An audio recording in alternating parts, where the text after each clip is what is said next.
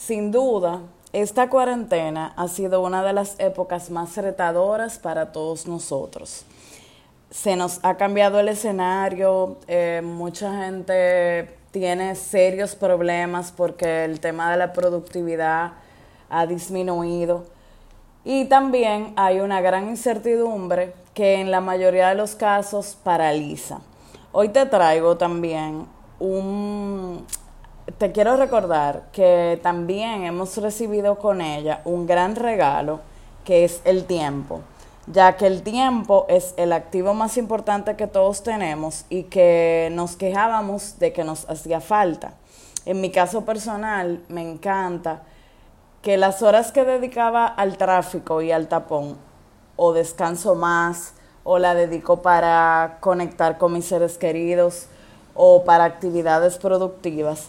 Y solamente por ahí tenemos mínimo dos horas al día extras que antes no teníamos.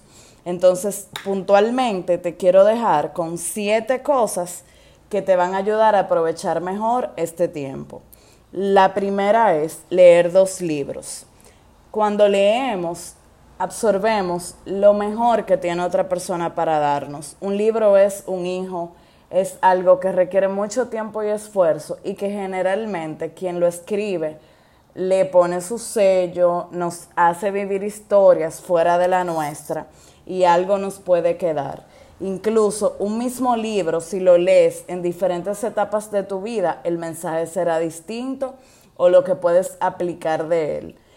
¿Por qué dos? Porque uno debería ir orientado a tu ámbito profesional o para finanzas, para negocios, para marketing, para cualquier cosa que te ayude a ser mejor líder, mejor persona, mejor empresario.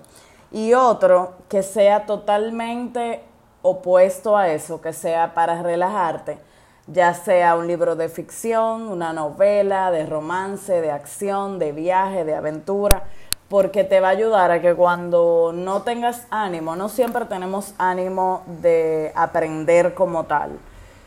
Eh, te ayuda a variar la lectura, pero te ayuda a fomentar el hábito. Y créanme que hasta en cualquier libro de motivación, de lo que sea, algo, algo bueno nos queda. La segunda es, aprender algo digital. Hay muchos cursos gratuitos, hay mucho conocimiento digital, hay unas páginas como Doméstica, Creana, que tienen incluso cursos gratuitos, puedes buscar cursos gratuitos online y muchas universidades también están dando contenido gratuito. Personalmente me he inscrito en muchos webinars y trato de que mínimo dos horas a la semana sean dedicadas a aprender algo totalmente nuevo eh, que quizás en condiciones normales no pudiera por, por el tiempo. Lo tercero es retarte a hacer algo nuevo.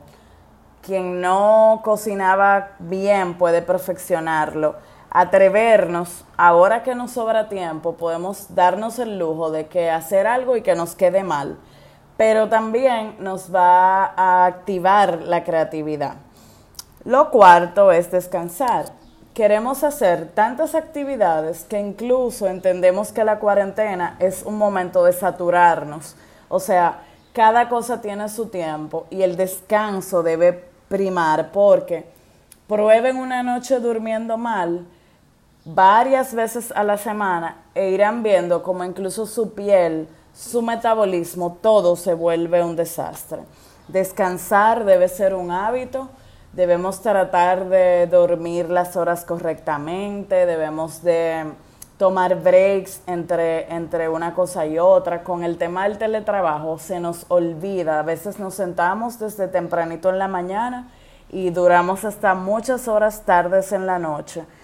Eh, sin parar, entonces hay que tener paradas activas de descanso porque igual que si estuviéramos en una oficina, llega un momento que nos saturamos. Lo quinto, hacer ejercicio. Hacer ejercicio ya deja de ser un hábito meramente estético como algo de salud, de estilo de vida, de iniciar un día y mínimo 30 minutos en ejercicio nos cambia por completo la energía de la mañana. Y así, o quien practica yoga, hay aplicaciones que tienen descuentos grandes o planes gratuitos para poderlos aprovechar en cuarentena. Lo sexto, aprovecha para meditar o conocer tu interior o trabajar tu espiritualidad. Tenemos que detenernos a ejercitar la mente de la misma manera que ejercitamos el cuerpo.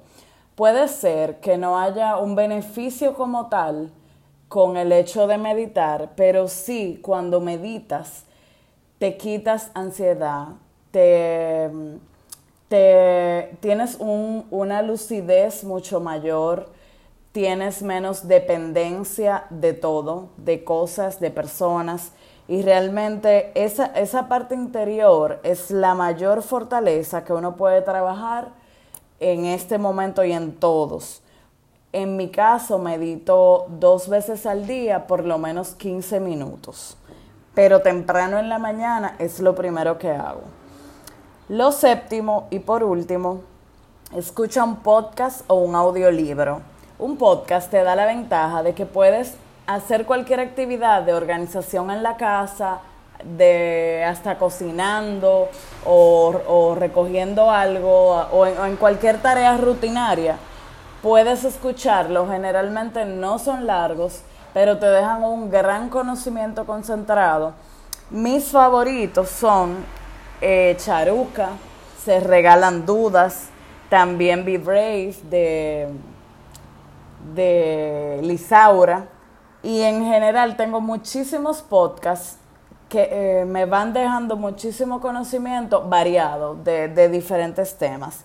Entonces es un buen momento para escuchar algunos y así aprovechar el tiempo de la mejor manera.